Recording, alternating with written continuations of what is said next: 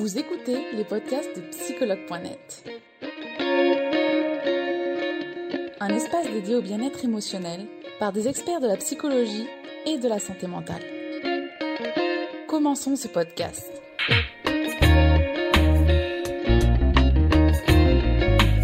Aujourd'hui, on va parler de comment fixer des limites. Et avant de commencer euh, à en parler, je vais te demander de te présenter, Pierre, s'il te plaît. Oui, alors euh, du coup, moi je suis Pierre Dubol, je suis psychologue clinicien, je suis spécialisé en TCC, donc thérapie cognitive comportementale et en sexualité. Euh, je travaille dans un cabinet libéral. je donne quelques cours euh, du coup dans un IFME, donc un centre de formation de métiers éducatifs, et euh, quelques TD à l'université. Et euh, j'ai le compte Instagram Sexo Psycho où je parle de sexo et de psycho. Voilà. Super, merci Pierre. Donc aujourd'hui, on va répondre à cette problématique, comment fixer des limites. Donc déjà, je peux te dire qu'il y a pas mal de questions, donc je pense que c'est un sujet qui intéresse pas mal. Euh, alors d'abord, Pierre, qu'est-ce qu'une limite? Alors là, dans, excuse-moi, je je l'avoir enroué, mais euh, les limites, en fait, ça va être défini par euh, dans une thématique qui s'appelle l'affirmation de soi, c'est-à-dire du coup réussir à être non pas dans la soumission, on écoute les besoins des autres et on n'écoute pas les siens, et où l'agressivité, où on impose ses, euh, envies et on n'écoute pas celles des autres. C'est juste au milieu, c'est l'affirmation de soi et c'est souvent euh, corrélé par le fait de pouvoir communiquer ses envies, mais aussi poser des limites. Donc les limites, en fait, finalement, ce serait euh, un ensemble de critères qui évitent que je sois, bah, qu'il y ait des nuisibles dans ma situation et dans mes besoins. Voilà. D'accord. Alors justement, Pierre, pourquoi c'est important de fixer des limites Alors déjà parce que euh, on est dans un dans un contexte social où il faut qu'on évolue tous côte à côte. Donc forcément, si, euh, si euh, tout le monde vient nuire à nos projets, nuire à notre environnement, bah forcément, c'est pas, pas viable. Donc c'est pour ça que c'est important d'avoir autant une possibilité d'exprimer nos possibilités que ce qui est impossible. Voilà. Et c'est pour ça que c'est important, c'est que c'est la base du respect. D'accord. Alors justement, quels sont tes conseils pour établir des limites saines, Pierre? Alors en fait, c'est en plusieurs petits points, mais euh, en fait, souvent les personnes, du coup, quand elles veulent euh, s'affirmer, euh, vont avoir l'inquiétude de, de, de, se lancer parce qu'elles ont souvent peur de devoir euh, taper du poing sur la table. Parce qu'en fait, l'affirmation de soi, c'est pas ça. L'affirmation de soi, c'est vraiment plutôt essayer de donner un temps et un espace à chaque personne. Moi, il y a un outil que j'aime bien utiliser, c'est un outil de, de, de communication. Euh, certains diront que ça a un lien avec la communication non violente, donc oui, ça reste dans ce champ-là, mais c'est pas exactement ça. Euh, c'est le oui, moi, voilà. Je ne sais pas si on avait déjà parlé ensemble, euh, mais du coup, le oui, moi, voilà, c'est le fait de dire euh, oui, je l'entends, euh, ton ressenti, j'accueille je, ce que tu peux toi ressentir, donc je me mets à ta place. Moi, mon ressenti, qui n'est pas une, qui n'est pas un quelque chose qui s'oppose. Donc c'est pas un mais, c'est un moi, c'est moi au-delà de ça. J'ai aussi ces ressentis-là et je te propose que la prochaine fois on fasse ça. Donc par exemple, euh, je te donne un exemple très concret. Quand je donne un examen à des étudiants, euh, il y en a un qui veut rester au fond alors que j'ai trois premiers rangs qui sont vides. Alors moi pour pouvoir mieux euh, surveiller, j'ai besoin qu'il soit un peu devant. Et du coup, il y en a qui veut absolument rester derrière. Et voilà. C'est, je, il veut absolument rester derrière et du coup je dis devant derrière c'est exactement le même examen. Et il fait non non moi je reste derrière c'est comme ça. Et je lui dis bah Là, vous descendez, vous n'avez pas le choix. Donc, en gros, là, on est dans un conflit. Il aurait dû utiliser le oui, moi, voilà. Il aurait dû dire oui, vous avez raison, devant, derrière, c'est exactement pareil. Moi, mon ressenti, c'est quand je suis devant, je suis tellement stressé que je peux en louper mon examen. Donc là, déjà, il a entendu mon argument, il l'a pas contredit et il a montré que lui aussi, il avait besoin un peu de bienveillance dans cette situation. Et après, surtout, ce qu'il n'oublie pas, c'est le voilà. Et c'est souvent ce qu'on oublie dans les conflits de couple c'est de proposer une solution. Donc, il aurait dû dire, mettez-moi sur un côté, comme ça, je suis pas au fond, mais pas devant, c'est tout ce que je vous demande. En général, on lui répond, bah, restez où vous êtes. Voilà. D'accord, bah, une bonne technique, effectivement. Merci, euh, merci Pierre. Euh, du coup, tu viens, tu viens nous, expliquer comment on peut fixer des limites.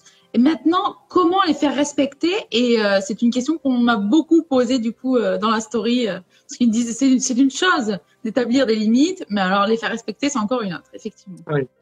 Alors souvent, euh, quand on va parler de poser des limites, euh, il, y a, il, y y a, un prérequis d'abord qui est important, c'est celui d'analyser euh, le non-respect de la limite. C'est-à-dire que justement, en fait, il y a des personnes qui vont peut-être s'acharner et perdre beaucoup d'énergie à essayer d'imposer des limites, mais sont peut-être face à des interlocuteurs ou des interlocutrices qui ne sont pas du tout dans la volonté bah, d'adhérer à leur projet.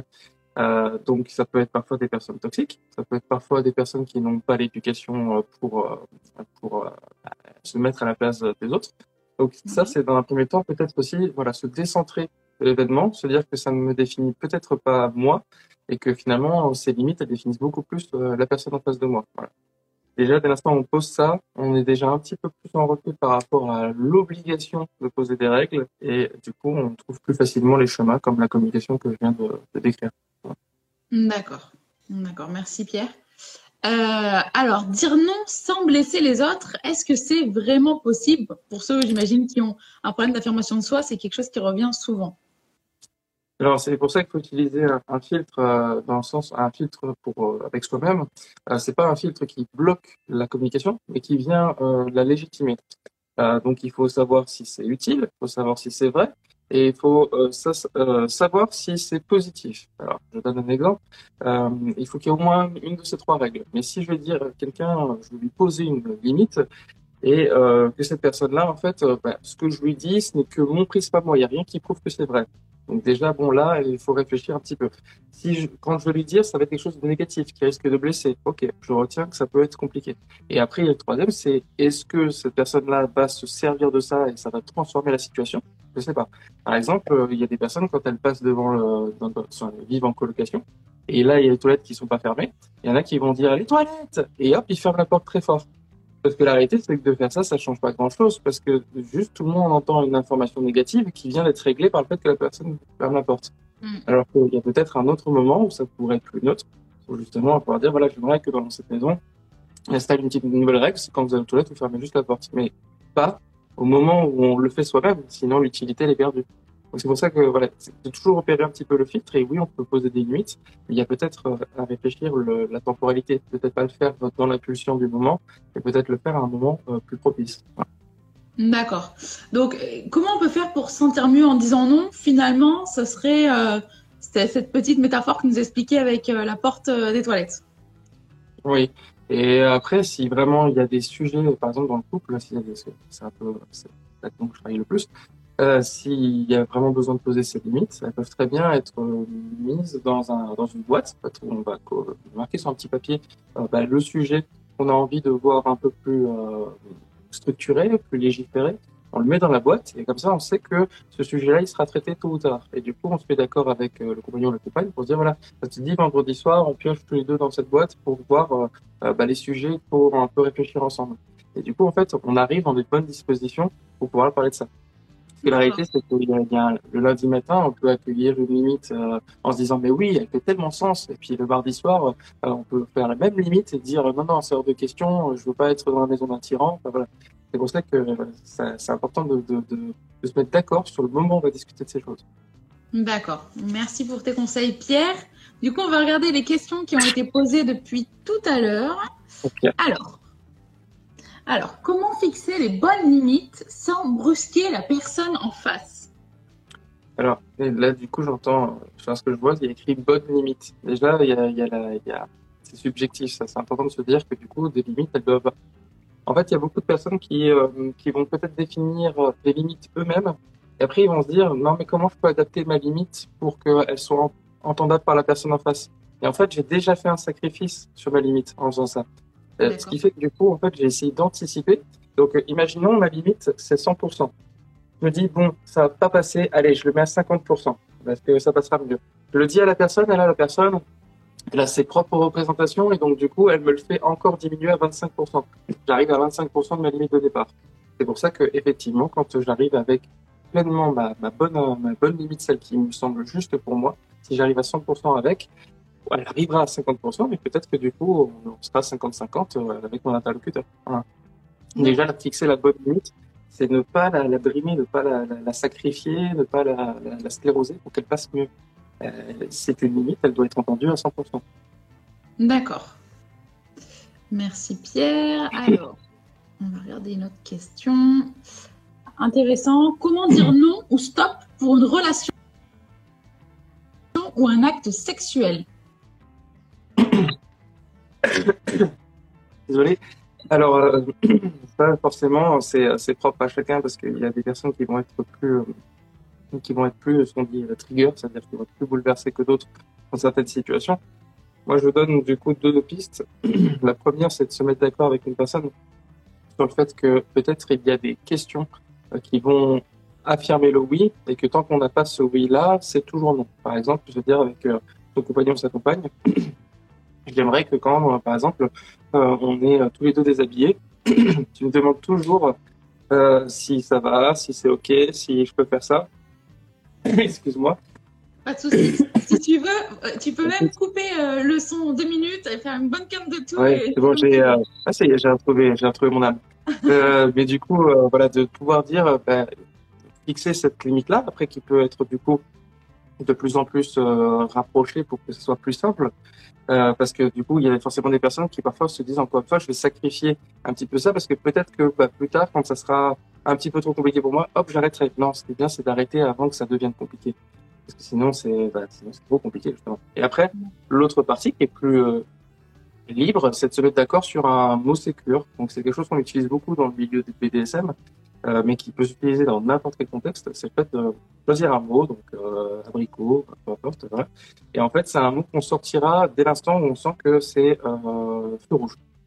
Voilà. Dès qu'il y a quelque chose où ça va pas, mais ça peut être autant dans bah, des habits qui viennent manger à la maison, puis il y a un sujet sensé qui arrive sur la route, et puis en fait notre compagnon, notre compagne est pas au courant, et du coup au lieu de lui mettre un coup de pied sur la table, on va lui dire euh, oui bon il reste des abricots, c'est ça? Voilà. Mais ça peut être aussi pendant un rapport sexuel, ou euh, si la personne est en exploration, de lui dire euh, stop avec un petit mot, évite justement peut-être de, de, de, devoir justifier quelque chose après. Non, on discute après. On sait voilà, on sait tous les deux que c'est que c'est non là maintenant. D'accord, d'accord. Merci Pierre pour ce conseil. Alors, euh, une autre question. Alors, quel est le bon moment pour fixer des limites? Comment le faire afin de ne pas sembler trop dur? Alors, il y a des couples, enfin, je suis pas sûr dans cet exemple, ça peut marcher avec les, équipes hein, institutionnelles. La preuve, c'est qu'il y a des régulations de la pratique dans certaines institutions. Justement, il y a des moments pour parler de toutes ces choses-là. Euh, moi, je, suis très sensible à la notion de rendez-vous. C'est que quand on se dit, on va se voir tel soir, à telle heure, euh, pour parler de ça, effectivement, on aurait tendance dans le premier temps à dire ah, je peux pas faire ça, sinon la personne va s'inquiéter d'ici là. Non, eh on peut très bien dire à la personne ce soir-là, j'aimerais te parler de quelque chose qui est important pour moi et je veux être sûr qu'on soit tous les deux dans de bonnes dispositions. Euh, mais c'est pour que toi et moi, on soit encore plus forts plus tard. Voilà. Et ben, quand on donne les choses de cette manière-là, ben, du coup, euh, ça permet aussi d'arriver dans les meilleures dispositions, encore une fois. Et voilà, il n'y a pas de, meilleur temps, mais par contre, euh, fixer un rendez-vous, que ce soit ce soir ou dans dix jours, ça peut être important. vous pouvez vous mettre d'accord sur le fait de dire non, pas demain soir parce que j'aurai une grosse journée, j'aurai trop peur d'être sensible et tout ça. Euh, plutôt euh, dans trois jours. Ok, ça marche dans trois jours, moi ça me va. Je travaille pas dans le moment, ça me va. D'accord, d'accord. Merci. Alors, on va regarder qu'est-ce qu'il y a d'autre en question? Euh... Ah, quelle est la frontière entre ces limites et faire des compromis dans toute relation? Dans toute relation? Bah, En fait, euh, bah, justement, là, on est vraiment sur deux opposés. Euh, en fait, très souvent, quand on fait des compromis dans toutes les relations, euh, c'est pas forcément une chose négative. Euh, poser des limites non plus. Mais très souvent, les gens vont l'associer à des limites, à quelque chose de négatif, parce qu'ils vont avoir la notion de frustration qui va venir derrière. Oui. La réalité, c'est que poser des limites, c'est pas forcément scléroser l'autre. C'est euh, redéfinir juste ses envies et ses besoins. Si je dis à une personne, euh, je ne veux pas euh, que vous criez fort. Voilà, j'aimerais que vous parliez un peu moins fort parce que je suis très sensible. Moi, les oreilles, c'est quelque chose qui, qui me fait très très vite mal. Quand je dis ça aux gens, évidemment, si je leur dis bon, arrêtez de crier, euh, je pose des limites qui sont un peu agressives. Par contre, si je vous fais entendre la, non pas la justification, mais plutôt son propre ressenti en disant voilà, ça, je, donc encore le oui moi voilà, c'est-à-dire ouais, je comprends que parfois avec l'enthousiasme on s'emporte tout ça, donc euh, vous en voudrez jamais euh, de, de, crier parce qu'en fait c'est normal, ça arrive comme ça. Par contre moi mon ressenti c'est que c'est un peu mal, donc si jamais à l'avenir je vous dis de baisser un peu le son, euh, est-ce que juste voilà vous pouvez euh, bah, pas trop attendre ou voilà être assez prompt parce que ça, ça peut vite me blesser moi, voilà. Quand je dis ça, j'entends quelque chose, c'est que vous avez le droit de, à l'erreur, moi j'ai le droit d'avoir mal et on a le droit de se mettre d'accord pour que quand j'ai mal, bah, vous soyez à mon écoute. Donc là, on n'est pas quelque chose d'agressif, on a quelque chose de logique, mais on justifie pas. D'accord. C'est vrai qu'on a tendance à avoir un peu le, compromis comme quelque chose de très négatif. Comme tu dis, la frustration bah, qu'il y a derrière. Ouais. Alors que compromis, ça porte bien son nom, c'est qu'on est, on est tous d'accord avec ce qu'on vient de, de, de, citer, et c'est juste qu'on a peut-être mis en recul certains détails qui sont que des détails. D'accord. Alors, il y a Mage qui nous dit Pourquoi j'ai de la peine pour les gens quand je pose mes limites? Alors, il faut savoir, c'est qu'il y a quand même une forte population, hein, une majeure population, qui, quand on leur pose des limites, vont peut-être jouer la carte de la culpabilisation. Euh, euh, si quelqu'un lui dit, par exemple, je disais le son, le son, et la personne après, du coup, elle, elle coupe entièrement le son, d'un coup, comme si vous avez, vous avez déjà eu ce genre de situation, je pense que les gens vont, vont savoir parler, mais c'est, on dit, excuse-moi, tu peux baisser un petit peu, puis la personne, elle coupe tout. Et là, d'un coup, euh, il dit non, tu peux laisser. Non, non, c'est bon, laisse, c'est pas grave. En fait, la, la, personne vient de jouer une carte, c'est pas de suivre mes limites, mais de montrer que, en gros, on vient de gâcher son plaisir, et donc, du coup, quitte à s'en supprimer totalement. Là, c'est le genre de comportement qui est un petit peu euh, ben, pas très sain, c'est-à-dire que justement, on essaye un petit peu de faire culpabiliser l'autre pour qu'il ne fasse plus cette remarque la prochaine fois. voilà, donc là, c'est le genre de personne, c'est normal qu'on se dise, euh, voilà, j'ai un peu de peine euh, mais euh, c'est là encore une fois, je pense que ça définit plus la limite de la personne qui est pas su entendre celle qu'on a posée, plutôt que bah, d'être dans, dans l'exagération. D'accord. Alors, on a une question aussi en direct qui est intéressante. Euh, alors, comment réagir si nos limites, elles sont violées plusieurs fois malgré des rappels à l'ordre? Évidemment, s'il y a un rappel à l'ordre plusieurs fois, il y a peut-être euh, la technique de passer par l'écrit aussi, pour qu'il y ait quelque chose un peu acté. C'est-à-dire que du coup, on a tous les deux en présence euh, quelque chose qui ne pourra pas être déformé, qui ne pourra pas être euh, euh maintenant, ah, j'avais pas compris ça comme ça, ainsi de suite. Non, non, c'est passé à l'écrit. Donc du coup, on a aussi nous notre support, ce qui nous donne une fois de plus la possibilité que si la personne ne respecte pas cette limite, de pouvoir dire, voilà, je regarde ma feuille, Effectivement, je suis pas fou, je suis pas folle. Je, eh effectivement, j'ai bien dit euh, ça. La personne se, se, moque de moi ou la personne ne prend pas attention. Donc là, je peux prendre des sanctions. Ça peut être du rejet, euh, s'éloigner, euh, voilà, ou recadrer la personne en disant voilà, moi j'ai exactement ça la dernière fois, je l'ai pas pris en compte. Donc voilà, c'est soit tu changes ton attitude radicalement maintenant, soit c'est fini. évidemment, c'est plus facile à dire qu'à faire, mais souvent, quand les personnes n'ont pas suivi nos limites, ils vont parfois essayer de euh, nous faire souvent penser qu'ils n'ont pas été très clairs ou que, c'était pas, ou alors qu'on pensait pas que c'était cette situation. Voilà, peut-être qu'il faut l'acter, l'écrire, et là au moins on est tous d'accord. D'accord. Euh, alors, on a encore une autre question. Comment faire comprendre à nos proches d'arrêter de dire des choses qui nous blessent? C'est-à-dire que du coup, il faut réussir à identifier euh, pourquoi on est blessé par les choses. Par exemple, euh, après, il faut penser aussi aux caresses invisibles. C'est-à-dire que il faut être d'accord avec le fait que autour de nous, il y a plein de gens qui font des remarques gratuites parce que ça leur vient, comme ça, hop, ça leur vient, ils font une remarque. Euh, il faut peut-être justement essayer de, de, les sensibiliser au fait de dire voilà, est-ce que cette remarque-là, elle était justement utile, est-ce qu'elle était positive, est-ce qu'elle était vraie? Voilà. Donc, dès l'instant où on instaure ça auprès des gens, euh, peut-être que la prochaine fois, ils vont réfléchir à deux fois pour se dire euh, est-ce que je, peux bien faire cette remarque? Ou alors s'excuser après. Moi, je pense que c'est pas bien grave d'être blessé par les gens. Je pense que ce qui est grave, c'est de ne pas leur exiger euh, d'excuses euh, quand euh, ils nous ont blessés. C'est-à-dire que justement, peut-être on a été blessé, puis après tout revient à normal. Non, c'est important de marquer le pardon. Le pardon, c'est je t'ai considéré parce que j'ai vu que je t'avais blessé et je te promets que je ferai attention à ce que ça se reproduise pas.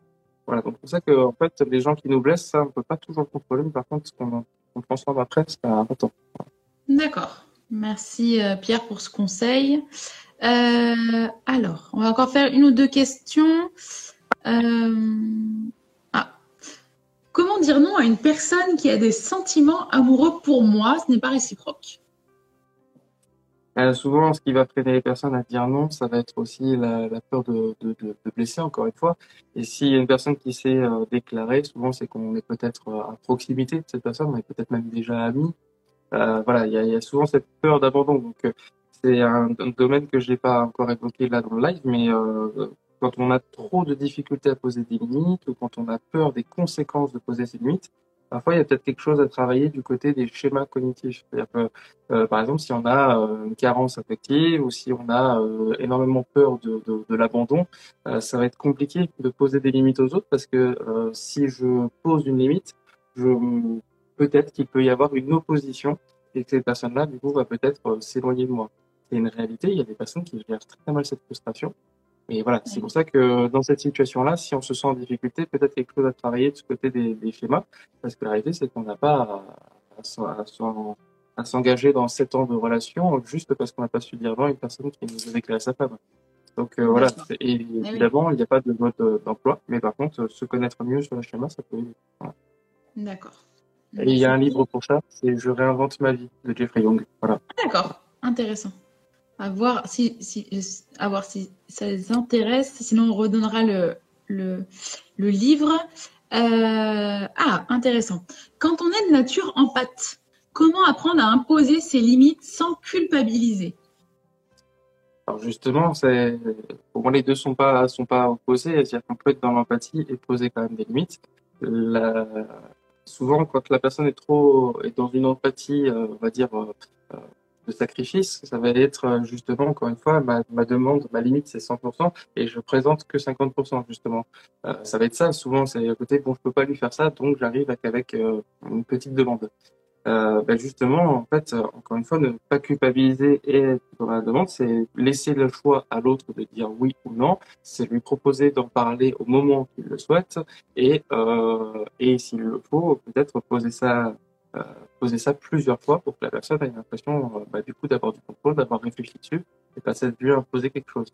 Mais après, il suffit juste à la fin de dire voilà, je voudrais surtout pas euh, que ma limite que je viens de te poser euh, te fasse du mal. Donc vraiment, n'hésite pas s'il faut en parler. Ça se trouve, on va trouver quelque chose qui nous correspond encore plus tous les deux. Donc vraiment, lâche-toi. En donnant cette liberté-là, souvent, ça, ça permet aussi que la personne fasse l'engagement de dire non, non, moi j'ai bien entendu euh, la, la, limite et je, je consens. D'accord. Merci Pierre d'avoir déjà répondu à toutes ces questions. Euh, il y en a d'autres, mais malheureusement on n'aura pas le temps euh, d'y répondre à, à, toutes. Donc je vous invite, euh, je vous invite à directement les poser euh, en, sur Instagram oui. à, à, Pierre. Il fera un plaisir de vous répondre. Bah, merci beaucoup Pierre d'avoir accepté de, de faire ce live et d'avoir répondu à nos questions. Je ne sais pas si tu avais autre chose à, à ajouter aujourd'hui, à parler de toi ou ce que tu veux. Euh, non, bah, toujours comme tu as dit, hein, si les gens ont des questions, ils n'hésitent pas à venir directement euh, bah, poser en, message privé. Et puis après, voilà, de manière générale, pour poser des limites, euh, le top, c'est des outils de communication. Donc, dès l'instant où vous allez euh, vers, euh, je propose par exemple un livre, c'est Imparfait, libre et heureux de Christophe André. C'est plein de petits exercices imparfait, libre et heureux de Christophe André. C'est plein de petits exercices de, d'affirmation de, soi. Et en fait, euh, l'affirmation de soi, encore une fois, c'est pas juste écraser le monde. L'affirmation de soi, c'est vraiment justement juste le mieux entre j'écoute les autres et tu m'écoutes moi. Donc voilà. Donc euh, dès l'instant où vous êtes dans cette dynamique de donner sa place à tout le monde, ça devrait bien se passer. D'accord. Merci beaucoup, Pierre. Nous espérons que vous avez aimé le podcast d'aujourd'hui. Souvenez-vous que tous ces sujets sont disponibles sur notre site psychologue.net et que vous pouvez également voir la vidéo complète sur l'Instagram TV sur psychologue.net. Rendez-vous dans notre prochain podcast.